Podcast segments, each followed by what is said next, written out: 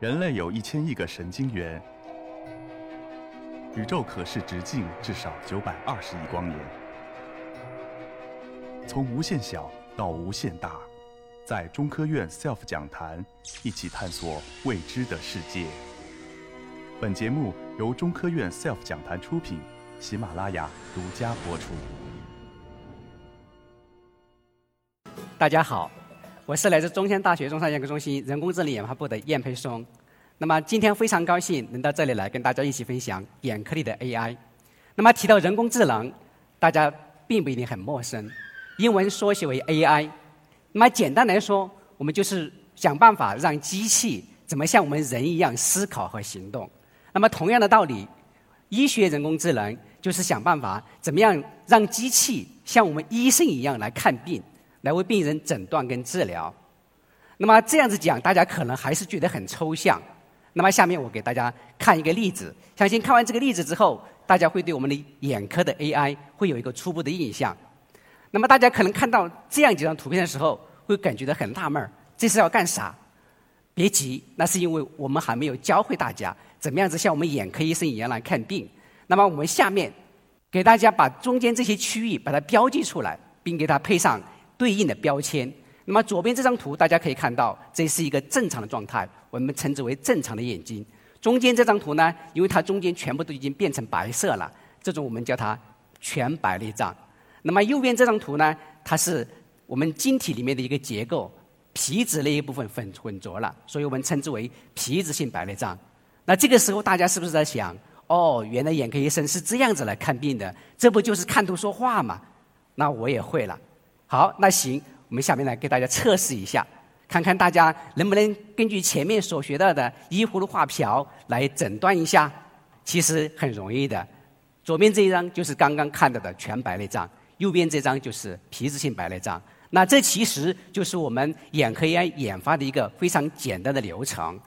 因为它是位于我们人体体表的一个非常。关键非常重要的一个感觉器官，有百分之九十的信息是从我们眼睛来获取的。正因为这样，眼科人工智能也会发展的非常快。为什么？因为我们眼睛的图像跟信息也是很容易来采集，并且我们的种类它是多种多样的，几乎涵盖了医学上所有的图像种类。另外，现在我们的仪器设备它的自动化程度也非常高，它可以很容易的采集到。高质量标准化的眼部图像跟数据，再加上我们可以做到图像的采集跟筛查一体化，所以这样子的话，我们就可以很容易把我们做的 AI 来落地运用。当然，我们眼睛还是唯一一个可以直接在上面看到血管跟神经的，所以它不仅是我们心灵的窗户，还是我们评估全身健康状况的一个窗口。比如说，我们可以通过观察上面的血管的变化，来判断我们到底会不会得心血管系统的疾病。比如说，我们可以通过观察神经的改变，来判断是不是会有可能得阿尔兹海默症这样的神经系统疾病。那等等这些，其实都是我们眼科 AI 之所以发展这么快速的一个独有的学科优势。那么，经常在在在场有很多的青少年朋友，所以我们先从近视开始。来跟大家介绍如何做眼科 AI。那么大家都知道，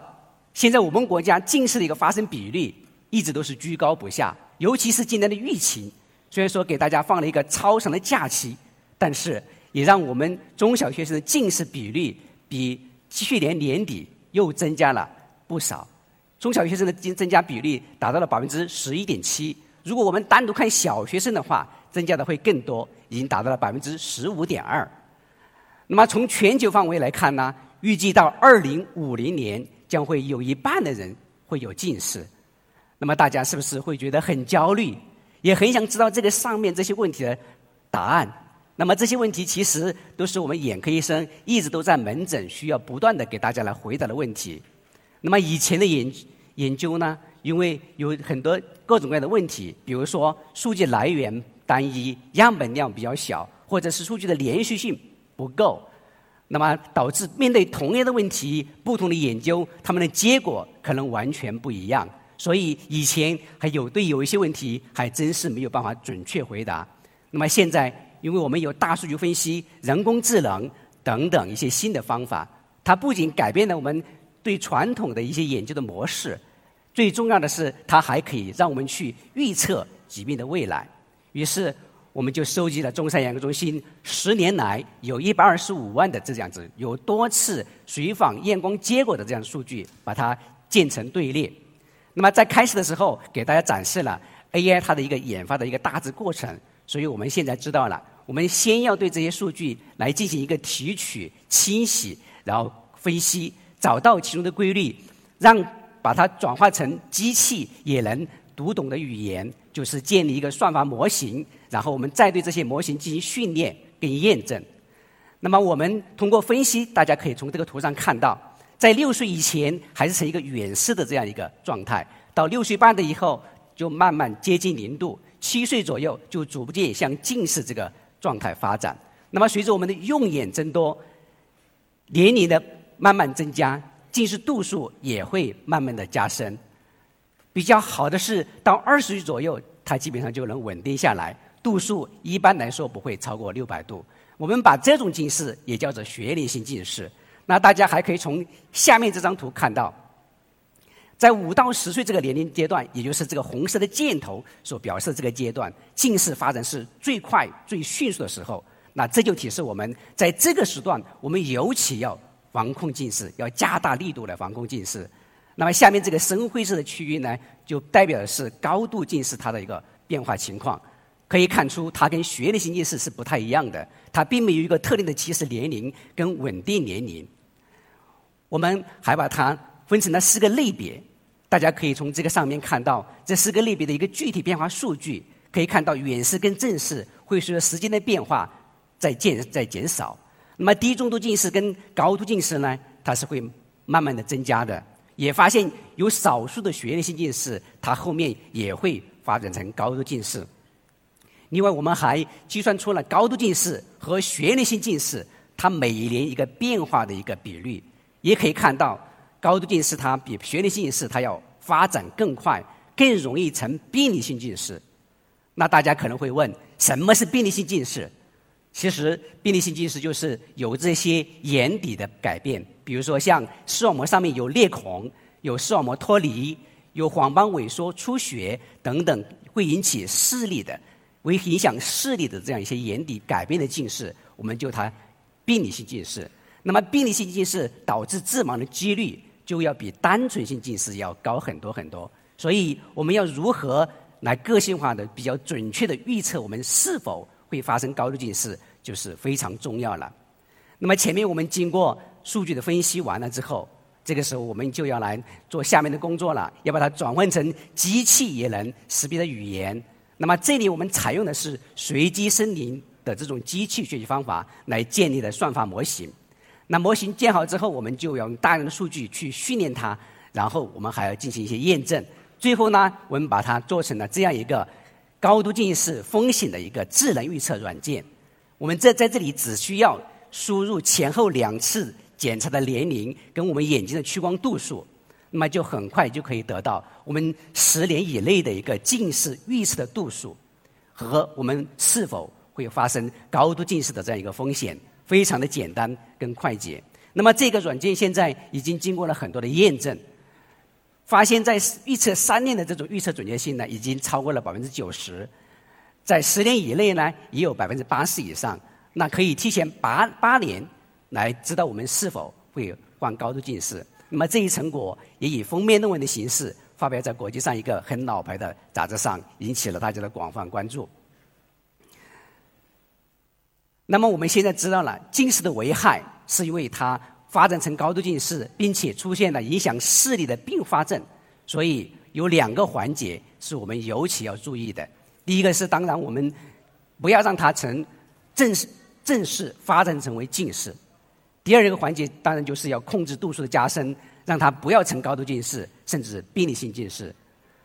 当然，俗话说，我们要知己知彼，才能百战百胜。我们要怎么样子更好的防控近视，就必须先要弄清楚到底什么是近视，近视是怎么发生的。可能大家都知道，很早以前的观念都说近视是由遗传因素决定的。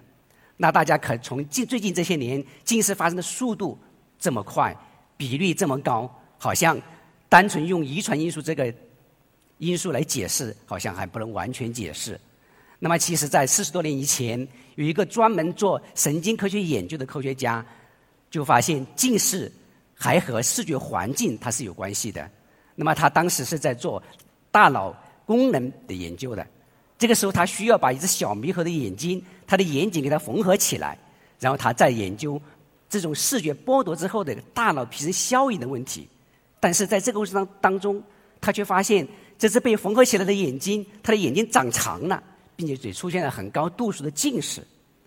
那这就有点像当年弗莱明因为一次实验意外，最后发现青霉素一样。所以科研有时候就是这样的神奇。有时候真正是无心插柳，却柳成荫。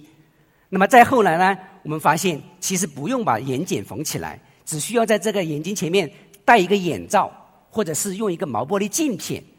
只要让进入眼睛的图像的清晰度跟对比度明显下降，也会导致近视。那后再后来呢？我们也发现有一些眼科的疾病，比如说上睑下垂、先天性白内障。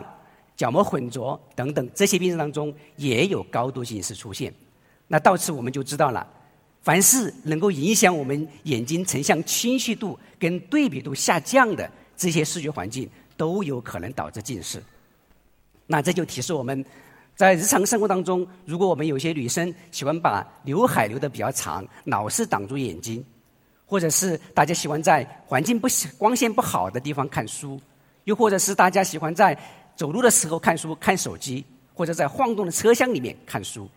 那有些家长有在小孩近视的时候，认为不要马上给他戴眼镜。那等等这些情况，大家现在知道了。其实这就是天天在拿自己的眼睛来做这种动物实验，让它成近视或者度数加深。那我们就要避免这些情况，才能更好的来防控近视。那除了这种情况之外，有一位德国的科学家也发现。我们在小鸡的眼睛前面人为的给它戴一个高度数的近视镜片，让本身应该聚焦在视网膜上的焦点跑到眼睛的后面去。那一段时间之后，也会发现他的眼睛长长了，出现了近视度数。那其实这种情况在我们临床上，在我们实际生活当中也可以找到类似的情况。比如说，我们眼睛的度数戴高了；比如说，我们看近的时候，长时间。看的距离好近，然后看书写作业，比如说看手机玩 iPad，这个时候如果我们眼睛里面肌肉调节功能又不好的话，那也是在让自己的眼睛天天做这个动物实验，也会让它成近视或者度数加深。所以我们在近视之后，如果要配眼镜，首先要做的是我们要把这个度数验准确，然后再选择合适的框架跟镜片。看近的时候呢？持续时间一定不要太长，最好是要遵循这三个二十法则。什么意思呢？就是我们近距离看二十分钟左右，然后抬起，可能是采用框架眼镜或者角膜塑形镜这些来防止近视。当然，要防控它还有比较简单的办法，比如说改变我们的行为一些方式，改变自己的读写方式，改变自己，然后让多到户外去活动。当然，大家如果以后成年以后不想戴眼镜，也可以通过。做近视手术来解决我们看远的问题，当然前提是要我们检查眼睛之后，要确实能做近视手术，才能去做这个近视手术。那么除了近视之外呢，我们在临床上也发现有一些小朋友，比如说三岁以下，甚至还不会说话的这些小朋友，也有可能有视力不好的情况出现。当然，他不一定是近视，这个时候他有可能是我们前面提到的先天性白内障，或者是青光眼，或者是斜弱视等等问题。但是这些小朋友他不会讲话，也不会配合我们检查，那我们怎么样子来为这些小朋友查视力，跟他们筛查眼睛的一些疾病呢？那这个其实是一个很棘手的临床问题，也是一个很棘手的一个科研问题。所以我们就收集了在中山眼科中心就诊的有几千个小朋友的一个患这种眼睛疾病的上万小时的一些视频数据，然后我们把这些。跟眼病相关的一些眼部特征，跟一些特有的行为特征，给它提取出来，然后再把它一一的打上标签。当然，同时我们也收集了很多正常小朋友的视频数据，最后我们也把它建成一个模型，然后进行训练跟迭代优化。那么目前我们现在还把这个模型做成了一款手机 APP。那现在大家只要家长抱着小朋友看一段动画片，然后把这个片段的视频传到我们这个 APP 上面，然后就可以很容易、很方便的来判断我们小朋友他的一个视功能状况到底是什么样子的。目前这个准确性呢，也已经有八百分之八十左右。这个开这个研究成果呢，它是一个很有开创性的一个结果，所以引起了很多人的关注。当然，前面跟大家讲的这两个 AI 呢，还是针对的临床问题很单一，但是我们往往临床上很多问题都是很复杂的，所以对我们的 AI 研究也提出了更高的要求。所以我们就提出了一个很大胆的算法设想，就是我们把这些医学图像按照它的解剖特征或者是病理特征来把它分割成很多很多的小块儿，就像这个图片上面，然后呢，再把这些小片。逐一的跟它打上对应的标签，再把它进行一个有机的组合，就能够来诊断我们的眼部疾病或者是全身其他系统的一些疾病。那这个就很类似于我们小朋友很喜欢玩的那个乐高积木。只要我们有各种各样的乐高积木的颗粒的话，我们就可以拼出我们自己想要的各种各样的模型出来。所以我们也把这个算法称之为乐高算法。那现在我们做了一款，就是基于现在这个这个设备叫裂隙灯检查设备的一一个 AI 诊断系统。那么这个系统它可以干什么呢？就是可以拍一张我们眼睛前面的照片，然后也按照这个上面来进行分割，可以识别出二十多种眼睛前面的一些解剖特征跟病理特征，来诊断一些眼部疾病，比如说像结膜的炎症啊、结膜的出血呀、角膜的病变以及白内障等等。那目前多数的情况呢，它可以达到一个百分之九十左右的一个准确性。那么这项研究成果也已经发发在了那个《Nature》子刊《自然生物医学工程杂志》上面。那么当然，AI 和其他许多技术一样，在实验室里面取得了很好的效果，在临床上运用的时候不一定效果有这么好。如果大家很关注医学 AI 的话，就有可能知道，今年四月二十五号的时候，谷歌有一款筛查糖尿病视网膜病变的 AI 软件，在泰国去运用的时候，就出现了一些异常的状况。比如说，超过有五分之一的因为图像的清晰度不好，被这个系统拒绝识别。再有的时候，就是很多情况下根本上没有办法给出一个很明确的诊断出来。那么，其实我们的团队在很早的时候也注意到了这个问题，为此呢，我们还。做了一个全球首个用 AI 医生跟人类医生来 PK 的多中心随机对照的一个临床研究，我们也确实发现了 AI 在实验室里面表现得非常好，但是在临床上应用的时候效果就有所下降。那这个时候我们就提出，如果 AI 系统要在临床上来用的时候，必须要为它制定一些落地的标准，比如说它要能够适配各种检查设备。要对它的操作流程进行规范化，然后要对它的图像质量进行控制等等。那即便是如此，我们现阶段也还是要让 AI 医生跟我们人类医生一起携起手来，来为大众服务。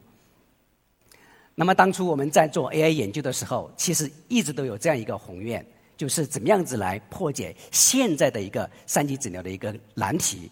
那大家都知道，当初国家设计这样的一个三级分诊的诊疗的时候，是希望从一级到三级就诊的人数是逐渐递减的。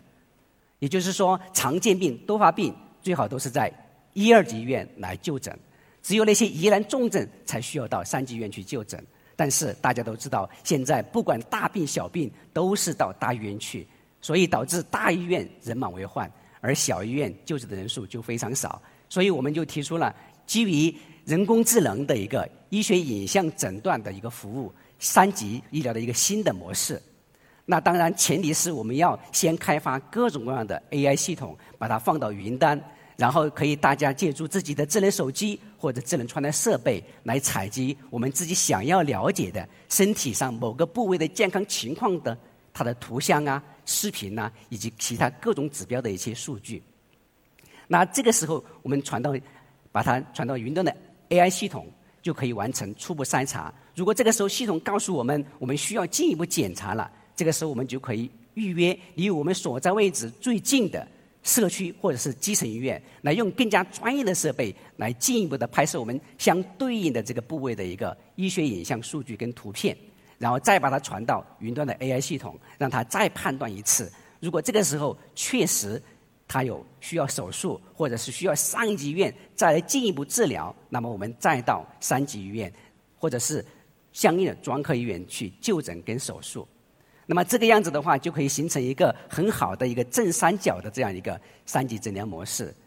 这样子不仅可以大量节约人力、物力和财力，也可以充分的发挥各级医疗资源。